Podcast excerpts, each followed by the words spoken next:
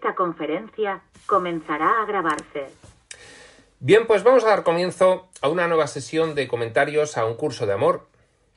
Y esta vez lo hacemos eh, continuando el libro segundo, que contiene los tratados. Estamos en el primer tratado, el tratado del arte del pensamiento. Y dentro de este primer tratado habíamos visto ya el capítulo 1, la primera instrucción, y hoy vamos a comenzar el capítulo 2, que se llama igual que el tratado, es decir, el arte del pensamiento. Por lo tanto, sin más preámbulo, en la página 237 del libro regular eh, comenzamos esta lectura y comentario. Y dice así, capítulo 2, el arte del pensamiento. 2.1. En las páginas finales de un curso de amor se te instaba a dejar de pensar. Hacía falta una pausa en el tiempo para que pudieras desconectar la mente egoica que producía ese tipo de pensamiento que necesita llegar a su fin. El pensamiento egoico. Dicho fin, dicho final, no es sino un comienzo, en verdad, y te ha llevado al estado de preparación para aprender el arte del pensamiento. Hay que volver a aprender a pensar, pero esta vez desde nuestra mente superior, no desde nuestra mente inferior. Para eso teníamos que parar de pensar con la mente inferior y hacer una pausa, dejar un espacio para poder reconocer la diferencia, para que hubiese un contraste. 2.2. En las páginas de un curso de amor señalamos muchas cosas que debías dejar atrás. Estas muchas cosas que parecían tan distintas y separadas y que abarcaban desde el miedo, la lucha, y el esfuerzo, una de las cosas más difíciles de entender de las que decía Jesús que había que abandonar el esfuerzo. Siempre en la vida hemos oído que todo hay que hacerlo con esfuerzo. Incluso durante la etapa de aprendizaje se nos ha dicho constantemente que hay que aplicar el esfuerzo en el aprendizaje de la espiritualidad, el esfuerzo para estar vigilante de tu mente y sustituir a la hora de elegir cómo interpretar el mundo, es decir, cómo percibir, los nuevos pensamientos de la información espiritual, dejando atrás los pensamientos egoicos, las creencias limitantes o condicionantes. Y eso requería un esfuerzo, más luego aplicar esa nueva elección a la hora de percibir a los acontecimientos de tu vida diaria. Para eso había que estar vigilante. No solo había que estar vigilante con atención consciente, sino luego además poner en acción tu voluntad.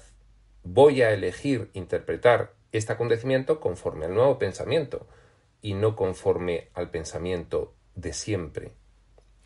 Pues bien, un curso de amor te dice con toda lógica, ya que tú estás aprendiendo a pensar como el espíritu y estás aprendiendo a expresarte como el espíritu, estás intentando dar en tu experiencia humana la mejor versión de ti, una versión renacida en el espíritu.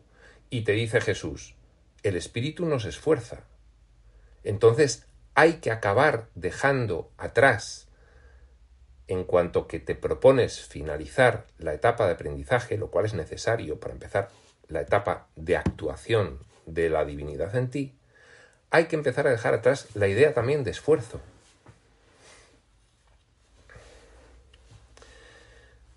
Repetimos, estas muchas cosas que parecían tan distintas y separadas, que decía un curso de amor que debíamos dejar atrás, y que abarcaban desde el miedo, la lucha y el esfuerzo, hasta el control y la protección. Desde luego, eh, el control es algo que es muy humano. El espíritu no controla.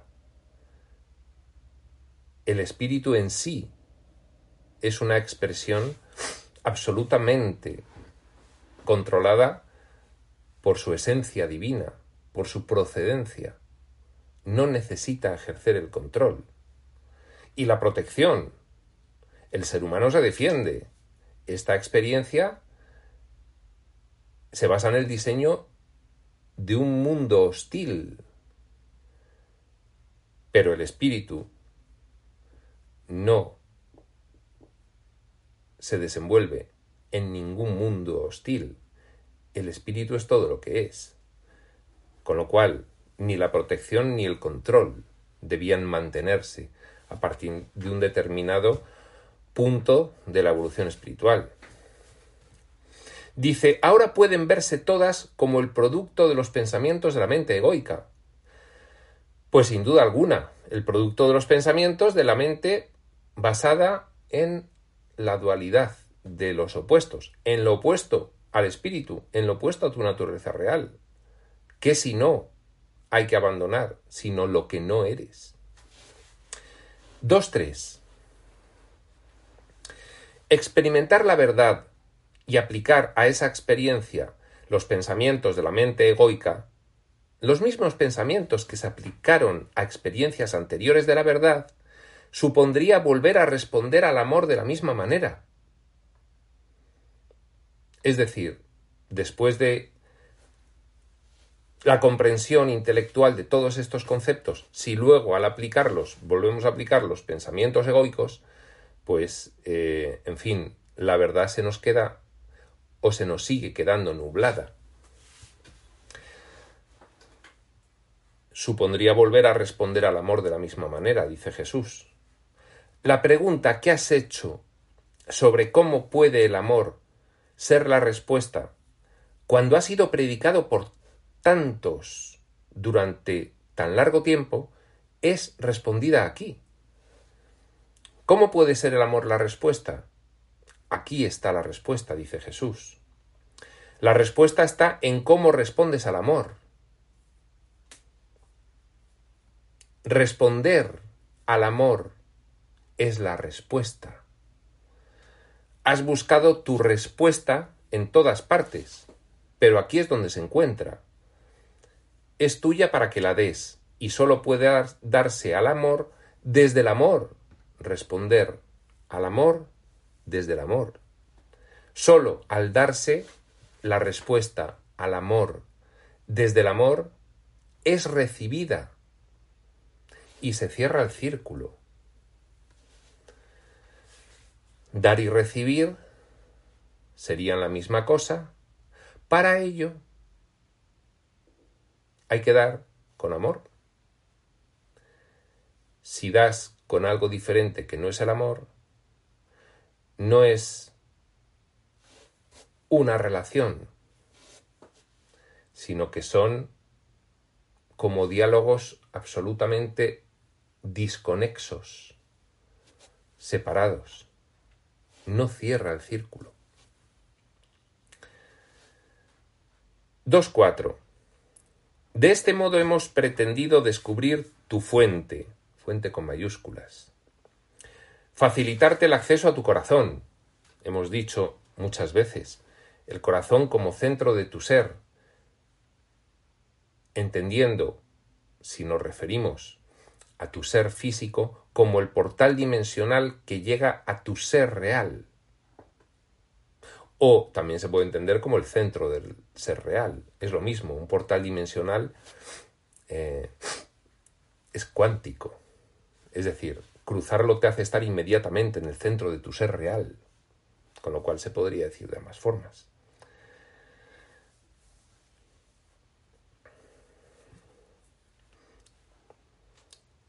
De este modo, repetimos, hemos pretendido descubrir tu fuente, facilitarte el acceso a tu corazón desde el que fluyen todas las respuestas por el portal dimensional.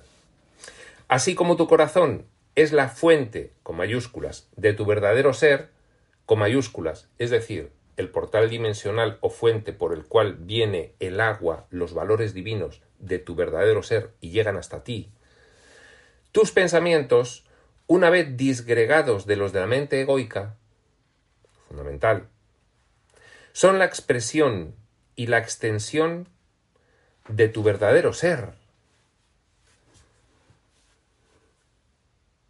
Es decir, desde tu verdadero ser, al ser de esta experiencia, llegan los valores del espíritu, de ese verdadero ser, a través del portal dimensional que es el corazón. Y una vez que tú has logrado erradicar de tu mente los pensamientos de la mente egoica, esas creencias erróneas, condicionadas y limitantes, entonces pensar se convierte en la expresión y la extensión de tu verdadero ser. Con lo cual, desde el corazón de tu verdadero ser y pasando por ti, purificados tus pensamientos de las creencias limitantes, condicionadas y erróneas, se extienden al resto de la experiencia aquí diseñada, siendo la expresión de tu verdadero ser. Son la respuesta de lo creado al creador. Los pensamientos superiores son la respuesta de lo creado al creador. Son la respuesta en amor al amor. Y se cierra el círculo la respuesta del ser, con mayúsculas, a Dios. 2.5.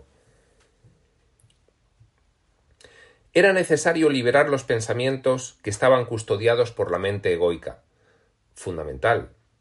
Sin esa liberación de el personaje humano, de los pensamientos custodiados por la oscuridad del ego, sin esa liberación no se podía cerrar el círculo. Sí, podían llegar los valores del espíritu, pero luego eran distorsionados, interpretados por la mente egoica, y desde ahí no extendían o expresaban tu verdadero ser, sino que, em, en fin, extendían o expresaban, si es que se puede extender o expresar, algo ficticio, algo que no eras. La apelación a tu corazón fue el medio o la causa por la que dicha libertad se realizó en ti. Primera fase. Una fase analítica desde la mente egoica. Reconoce tus pensamientos como absurdos, como algo que te hace sufrir. Sustitúyelos por otros. ¿Por cuáles? Por lo que viene del el centro de tu ser, a través del portal dimensional, que es tu corazón. Atiende al interior. Escucha la voz del Espíritu, decía un curso de milagros. La apelación a tu corazón fue el medio o la causa por la que dicha libertad se realizó en ti. el Espíritu Santo fue un intermediario que permitía sustituir los pensamientos de tu mente egoica cuando no había un texto revelado a mano para poder consultar qué decía. Pero, tal como también acababa indicando Jesús en un curso de milagros, Finalmente, el centro de tu ser tenía que trasladarte el puente crístico, la conciencia crística, a través del corazón, la de tu mismo ser, ya sin la necesidad de intermediarios, sino que la respuesta de tu ser, de lo creado a Dios, al Creador, ya provenía a través tuyo y liberaba completamente tu mente egoica. Tu mente de la mente egoica, de la creencia ficticia. La apelación a tu corazón fue el medio o la causa por la que dicha libertad se realizó en ti. La libertad de tus pensamientos respecto de su captor respecto de su carcelero, la mente egoica. la identificación con la oscuridad. Aquello que en un curso de amor se denominaba desaprendizaje ha comenzado y continúa aquí. Aquello que en un curso de amor se denominaba un nuevo aprendizaje ha comenzado y también continúa aquí. La diferencia es que ahora estás preparado para aprender una nueva forma de respuesta a este desaprendizaje y aprendizaje. Y con eso va acabando la etapa de aprendizaje, que es desaprendizaje y aprendizaje. Bueno, se puede resumir como la etapa de aprendizaje. Los últimos pasos de la etapa de aprendizaje se vienen a dar después de finalizar un curso de amor. Los tratados y los diálogos. Dicha respuesta al desaprendizaje y al aprendizaje es el arte del pensamiento. Hay que aprender a pensar con tu mente superior. Pensabas con la mente egoica. Desbastaste tu mente egoica. Empezaste a atender a tu interior, al corazón. Se produjo una pausa en tu pensamiento egoico. Y ahora hay que aprender a pensar de nuevo, con los pensamientos elevados del espíritu, a partir de los valores que vienen de tu ser a través del portal dimensional que es el corazón. Y esto es el arte del pensamiento. 2.6. El llamado pensamiento de la mente egoica era tan tiránico que su uso a lo largo de tu vida dejó muchos de tus sentimientos adormecidos. Sentimientos adormecidos.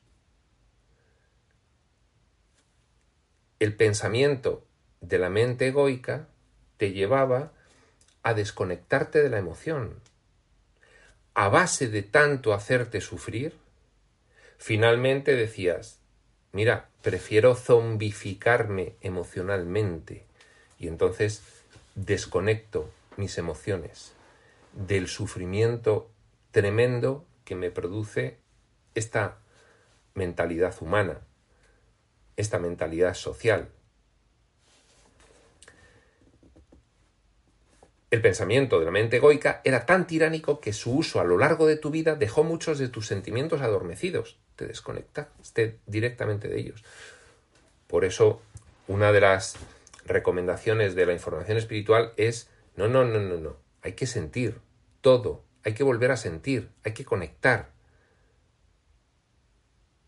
para darte cuenta de qué tipo de pensamientos son y poder transitar una vez identificado ese sentimiento de sufrimiento, de dónde proviene, proviene, poder transitar mediante una elección libre hacia otro pensamiento.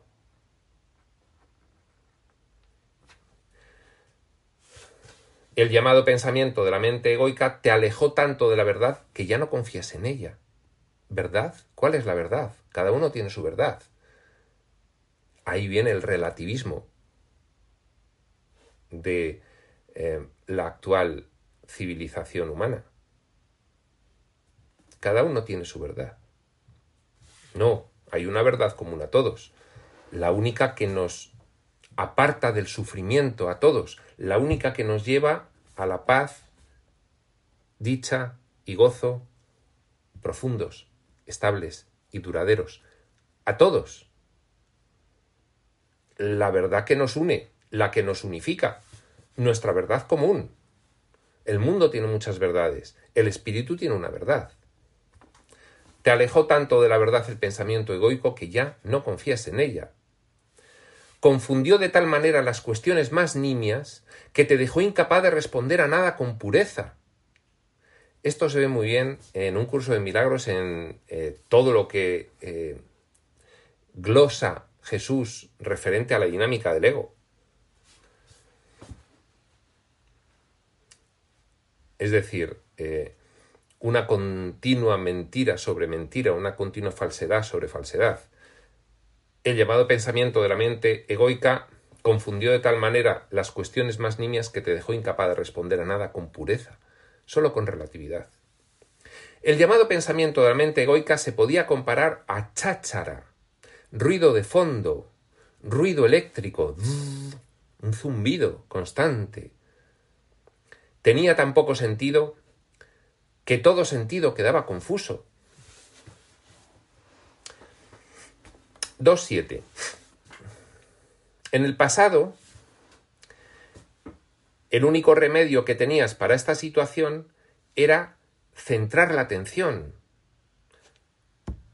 con prácticas de atención plena, atención consciente, prácticas de vigilancia de los pensamientos, prácticas de integración, de profundización, de centraje en ti mismo.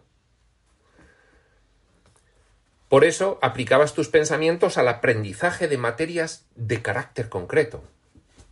Esto lo tengo que aprender. Ta, ta, ta, ta, ta, ta, ta. Al centrar la atención de esta manera, creías que conseguías mucho. Te felicitabas por tener la disciplina necesaria para entrenar tu mente a centrar la atención y aprender, o te avergonzabas cuando no eras capaz de hacerlo. Aquellos que destacan por su habilidad en este entrenamiento de la mente egoica, hace mucho tiempo que reciben recompensas terrenales. La intelectualidad, la erudición, el cientifismo materialista. Son los que adquieren títulos académicos y competencias, y después profundizan en la disciplina que han aprendido usando sus habilidades y conocimientos en el mundo para conseguir recompensas aún mayores enfocar tu atención dispersa, confusa, en algo muy concreto, muy específico, para poder destacar en eso en el mundo. A su vez, estas recompensas han vuelto a poner de relieve la importancia de dichos pensamientos centrados, y así han atrincherado la mente egoica todavía más.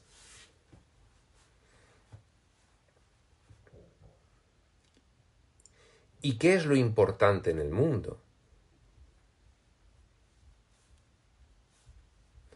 Podría decirse, eh, recordando un dicho eh, que lo decía eh, un tal Barnab y que se citaba en la novela Rojo y Negro de Stendhal que decía, ¿y qué es la importancia? La importancia es el asombro de los niños, el respeto de los tontos, la envidia de los ricos y el desprecio de los sabios. Esta es la importancia a la que se refiere Jesús.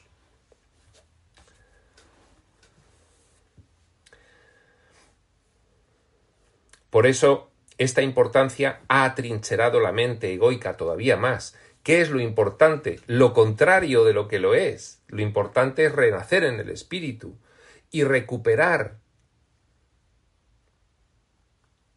tus pensamientos elevados, superiores, la mente abstracta, no la mentecita material específica.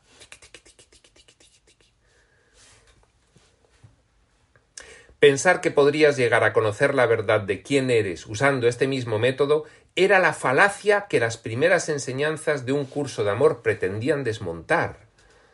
¿Cuántas personas se acercan a la espiritualidad con la eh, mente analítica y específica? ¿Qué es lo que hay que estudiar? ¿Qué es lo que hay que memorizar?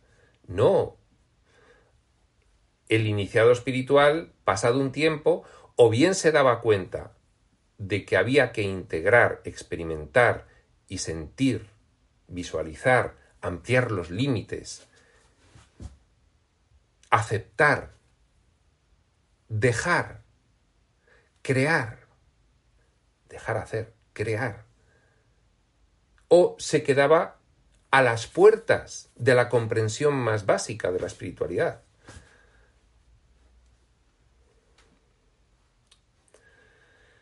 2.8. Pero de nuevo,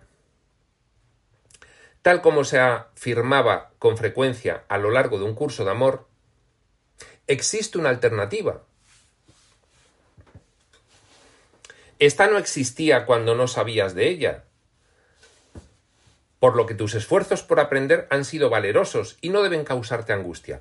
Es una fase, la del esfuerzo, por la cual tenemos que pasar todos, porque no concebimos un aprendizaje sin esfuerzo, sin lucha, como decía Jesús, sin miedo.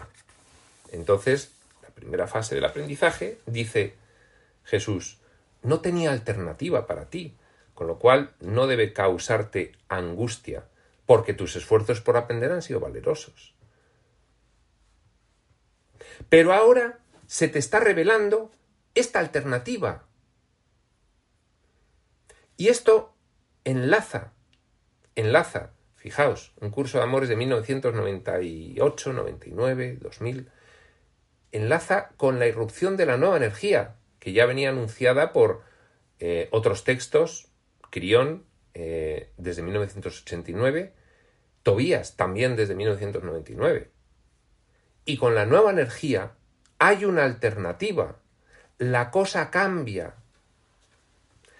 Ahora se te está revelando esta alternativa y la envergadura del cambio de pensamiento que requiere es tan grande que es necesario que cese todo pensamiento, tal como antes lo conocías.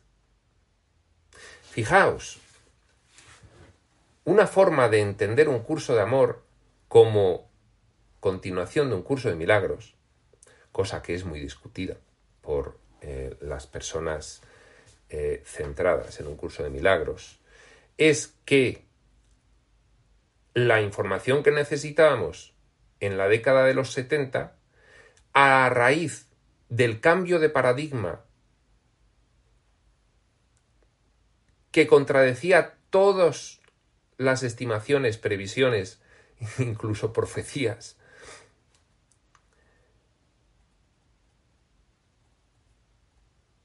Que iba a suponer esa irrupción de la nueva energía al final de este milenio pasado y principios de este milenio presente, requería un matiz adicional a todo lo allí enseñado.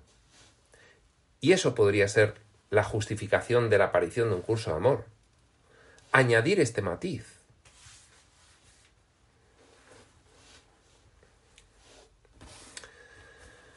Dos nueve. Ya has conseguido antes aprender de esta nueva manera, con esta alternativa, pues de lo contrario no estarías aquí. No hubieras llegado a terminar un curso de amor. Ha ocurrido mucho, no se ha querido ni siquiera afrontar un curso de amor en muchos casos. Bien, no se quería afrontar la alternativa.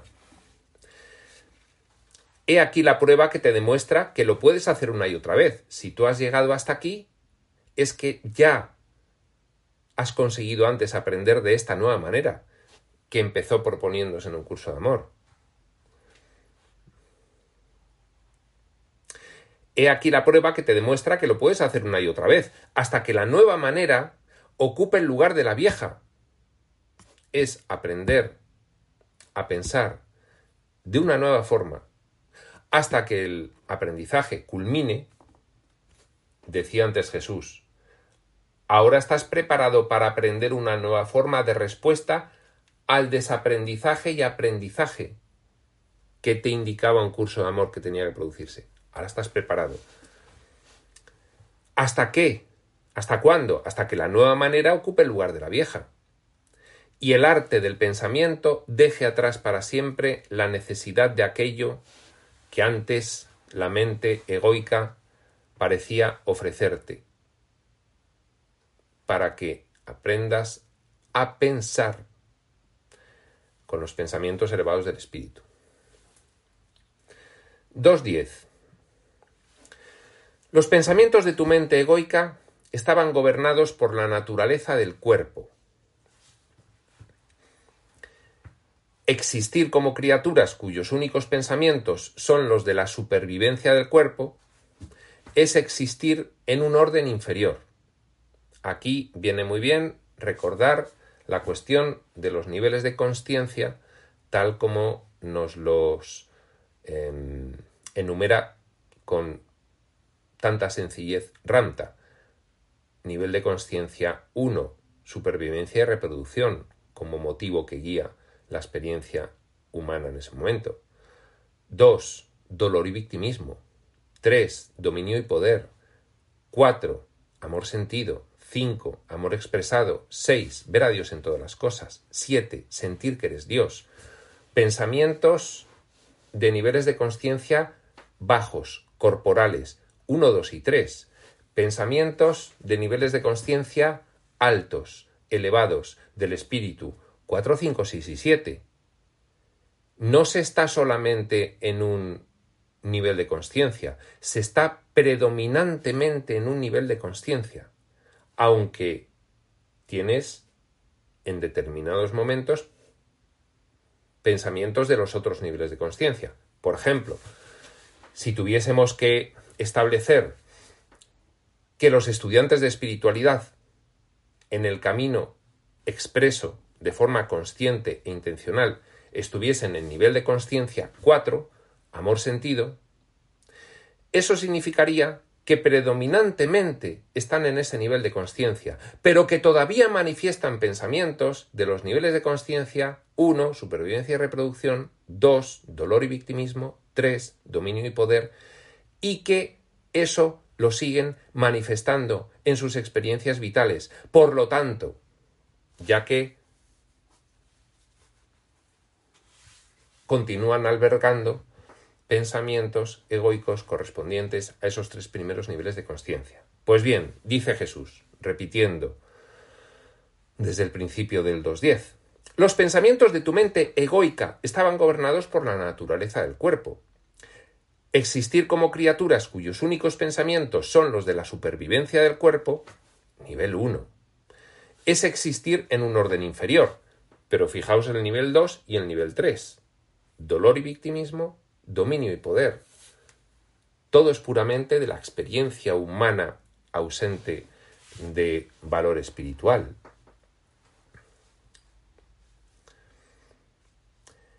Como consecuencia, las leyes del cuerpo te han sometido a condiciones que invitaban a la mente egoica a centrar su atención en la existencia de un orden inferior, el cuerpo se diseñó precisamente para eso. La experiencia humana se quiso precisamente con el propósito de bajar hasta la nada desde el todo. Y a partir de ahí, reconocerse poco a poco. Solo tú puedes reconocer e invitar al orden superior y, una vez accedido de modo predominante a los niveles de conciencia 4 y 5, amor sentido y amor expresado, ir depurando, purificando, dice Jesús, los pensamientos de la mente egoica correspondientes a los niveles de conciencia 1, 2 y 3. Solo tú puedes reconocer e invitar al orden superior. Solo tú. Nadie lo va a hacer por ti. Por mucha información que se nos dé, es una decisión.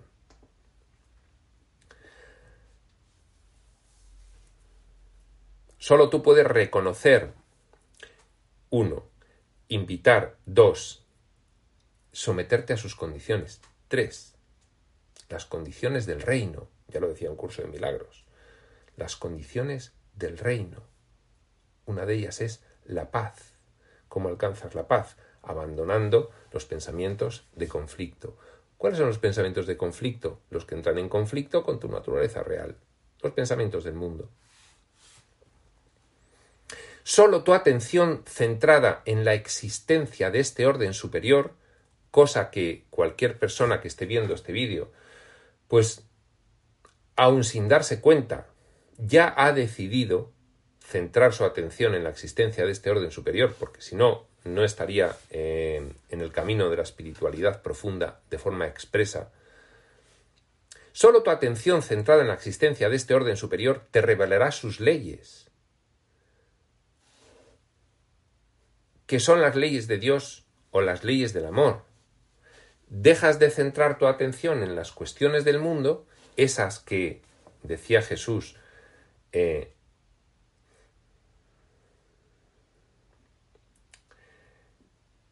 adquieren títulos académicos y competencias.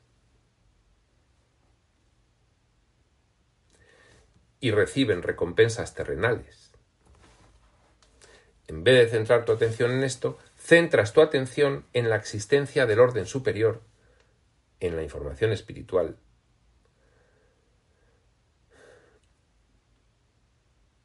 Y eso te revelará sus leyes, que son las leyes de Dios o las leyes del amor. En esto estamos. 2.11.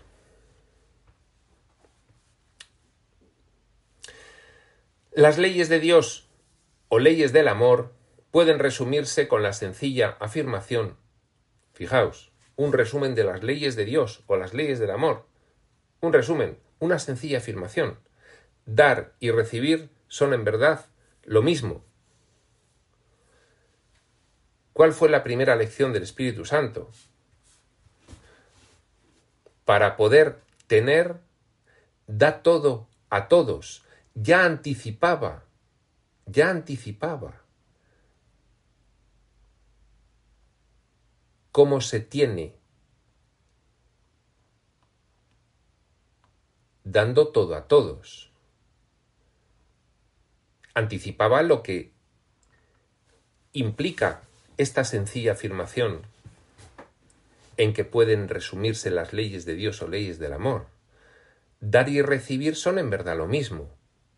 Si tú das pensando que pierdes, o das para obtener mediante un trato algo a cambio, si no das todo a todos de forma abierta, si no das desde el amor, sin expectativa, entonces no recibes. Pero si das como da el Espíritu, recibes el Espíritu en ti. Las consecuencias de esta afirmación son mucho más amplias de lo que en un principio podría parecer. Dar y recibir son en verdad lo mismo. Para ello hay que dar de una determinada manera. Si no, no se recibe. Las implicaciones son mucho mayores de lo que en un principio podría parecer. A todas ellas se ha aludido en un curso de amor a las consecuencias de esta afirmación. En fin, es el camino de la integración de la información espiritual, poner en práctica esos principios, dar de una determinada manera que implica recibirlo todo, dar todo a todos.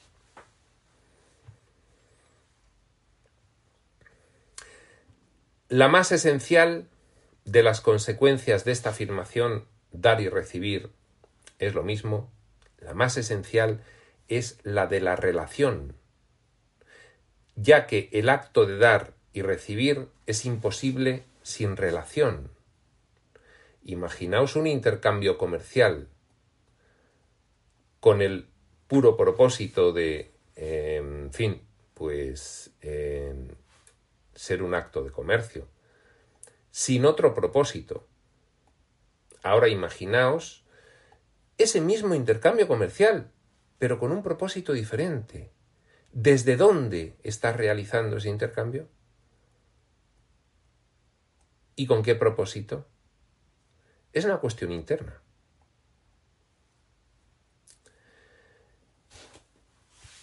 ¿Qué relación es la de los sujetos que entablan un intercambio comercial? ¿Qué relación es la de dos sujetos renacidos en el espíritu, aunque la forma sea un intercambio comercial? 2.12. Toda relación no es sino la relación entre el creador y lo creado. Y fijaos, aquí no solamente es aplicable a Dios y a su filiación, sino a todo lo que la filiación decide crear. La filiación puede fabricar falsamente o crear espiritualmente, verdaderamente, realmente. Depende desde el lugar desde el cual lo realice, depende desde el contexto mental desde el cual lo haga.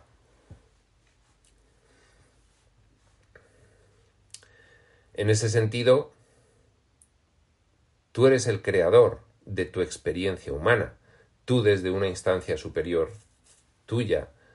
Entonces, también puedes tener una relación entre creador y creado que sea tuya con todo lo que te rodea, que se convertiría en lo mismo que una relación entre tu creador y tú.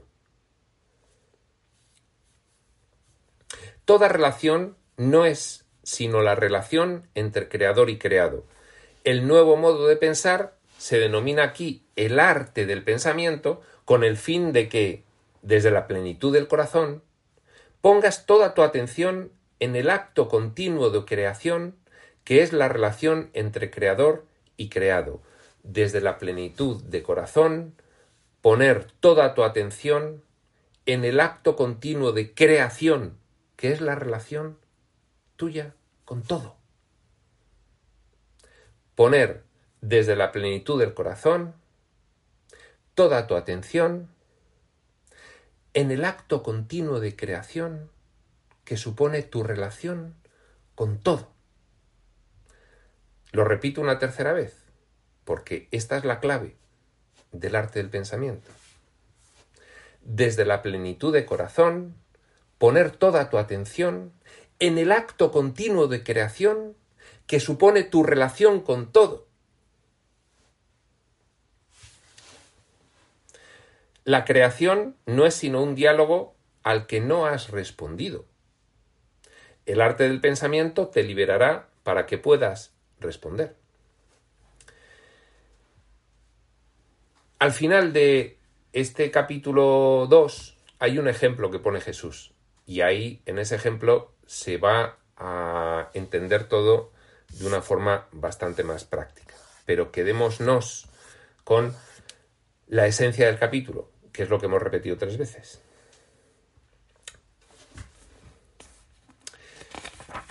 Dos trece. Em,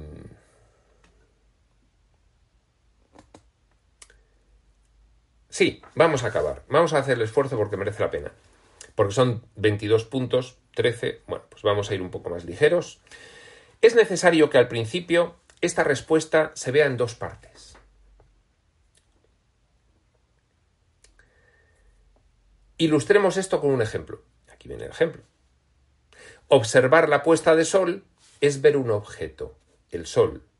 También es ver el cielo, ver la variedad de colores que aparecen en el horizonte. Es ver el entorno, quizás ver el juego de las nubes entre los rayos descendentes, quizás sentir el calor o el frescor del atardecer. En la experiencia global podrían incluirse el sonido de los pájaros o del tráfico, el ritmo del océano o el latido de tu propio corazón. Puede ser una experiencia compartida, en la que compartes con la persona que amas el sentimiento de reverencia que te inspira lo que ves. Puede que la veas, esa puesta de sol, mientras vas caminando o conduciendo, mientras rastrillas hojas caídas o miras desde la ventana de una oficina.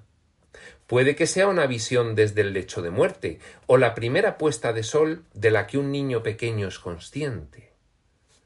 Puede ser una escena a la que no prestas ni una mínima atención mientras te dedicas a realizar los quehaceres que te ocupan en ese momento. 14. La puesta del sol es un regalo de Dios. Eso es lo que es. Esta es la primera parte del ejemplo. Dice, hay que entender de dos maneras diferentes. La primera parte es esta puesta de sol, con todo eso que ha dicho Jesús que podía estarse contemplando, es un regalo de Dios. Primera parte. La segunda parte es su recepción. Se ha dado un regalo. ¿El regalo de Dios? ¿Cuál es tu respuesta? Este era el punto 15. Ahora vamos con el 16. La puesta de sol es parte de tu experiencia humana. En su orden inferior, dicha experiencia te habla de tus necesidades de supervivencia. Puede ser señal de muchas cosas, desde el deseo de llegar sano y salvo a casa antes de que anochezca, hasta el deseo de poder cenar.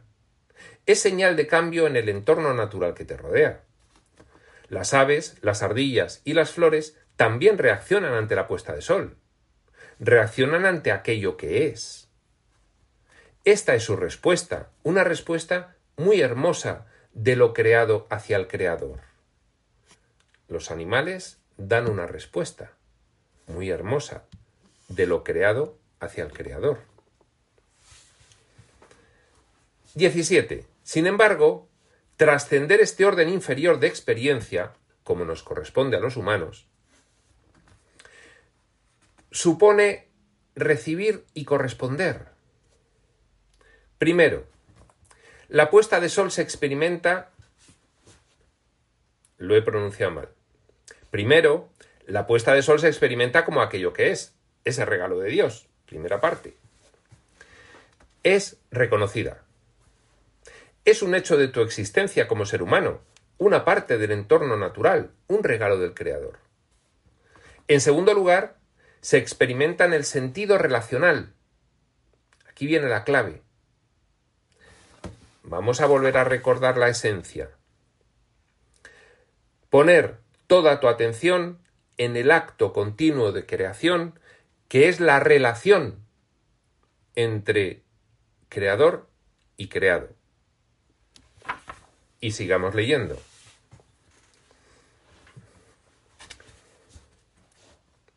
En segundo lugar, esta puesta de sol del ejemplo se experimenta en el sentido relacional.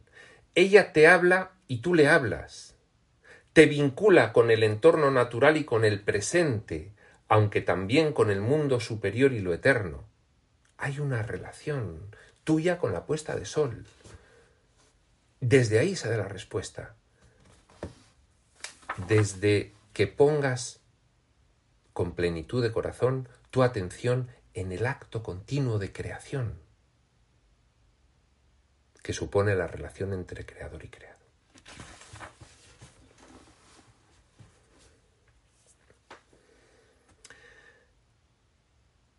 Te vincula con el entorno natural y con el presente, aunque también con el mundo superior y lo eterno. Te vincula con todos aquellos que han experimentado y experimentarán la puesta de sol.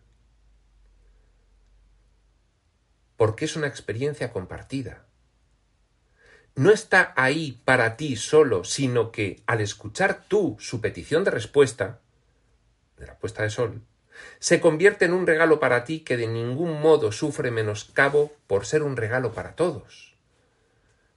Atisba por ahí la tendencia hacia la conciencia de unidad. Ya la va esbozando Jesús. 18. Por último, a través de tu experiencia de ella, la puesta de sol se convierte en una oportunidad para aplicar el arte del pensamiento. 19. Por lo tanto, estas son las reglas básicas del arte del pensamiento. Primero, experimentar lo que es, un regalo de Dios. Y reconocerlo como un hecho de tu existencia como ser humano y como un regalo del Creador, igual que lo harían los animales. Disfrutarlo. Segundo, reconocer la relación inherente a la experiencia, que es un acto continuo de creación y reconocerla desde la plenitud de corazón. Segundo, reconocer la relación inherente a la experiencia, la llamada que espera respuesta y la naturaleza de todos los regalos en el sentido de que son dados a todos.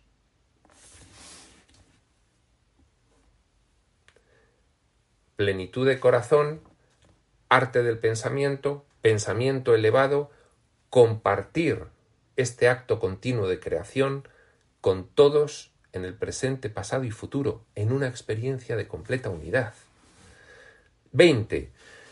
Aunque esto puede parecer algo elemental en relación con la puesta de sol, su aplicación a todas las áreas de la vida al principio parecerá bastante difícil.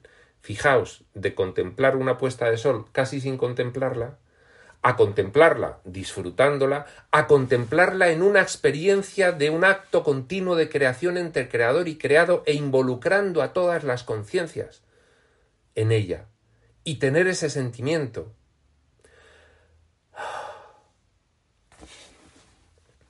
Veintiuno.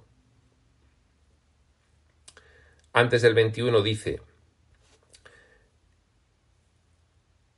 releo el 20 entero, aunque esto puede parecer algo elemental en relación con la puesta de sol, su aplicación a todas las áreas de la vida al principio parecerá bastante difícil.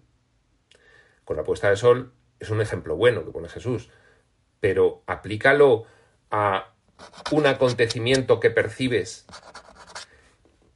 que antes lo calificabas de algo horroroso y desastroso. Cuidadito, fácil no es. ¿Mm? Una puesta de sol es muy sencillito. Con todo, fácil no es, pero es que este es el camino. 21. No, termina el 20. Pero aquello que es elemental sigue siendo elemental una vez que se ha aprendido. Es decir, cuando se aprende con cosas tan elementales como la puesta de sol, algo que es elemental luego se va facilitando su aplicación a todo el resto de acontecimientos que puedas vivir en tu vida. Como la muerte de alguien, por ejemplo. 2.21. Para experimentar aquello que es y reconocerlo, uno ha de estar presente, presente como ser humano, presente en el sentido en el que maravillosamente lo explica Eckhart Tolle, tener presencia,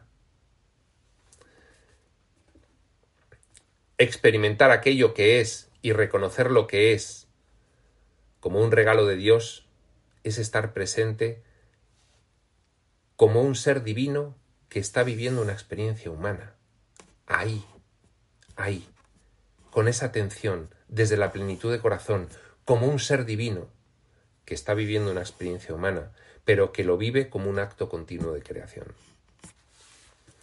No se está negando ninguna parte del ser, con minúscula ser aquí. Oh, oh, lo sensible no, hay que quedarse. No, no, no, no. Se experimenta todo. Lo sensible, ¿eh? lo que te viene por los eh, sentidos físicos, más lo elevado, lo profundo, lo trascendente, convirtiéndolo en un acto de creación. A partir de la relación sagrada que tiene creador y creado. No se está negando ninguna parte del ser, se toma conciencia de todos los sentidos y sentimientos del ser humano, y sin embargo también hay reconocimiento del creador detrás del creado. 2.22 y último párrafo de este epígrafe. Reconocer la relación y la naturaleza del regalo es tomar conciencia de la unidad. Tomar conciencia de la llamada que espera una respuesta es escuchar la llamada a crear a semejanza del Creador. Desde la plenitud de corazón, una atención consciente al acto continuo de creación que supone la relación entre creador y creado. Este crear a semejanza del creador puede ser empleado como una definición del arte del pensamiento. Muy bien, pues aquí acaba este capítulo segundo, el arte del pensamiento, de este tratado primero, tratado sobre el arte del pensamiento, y nosotros aquí lo dejamos y la siguiente sesión comenzaremos el capítulo 3, la llamada al milagro. Sin más, prospector. La conferencia ya no se está grabando.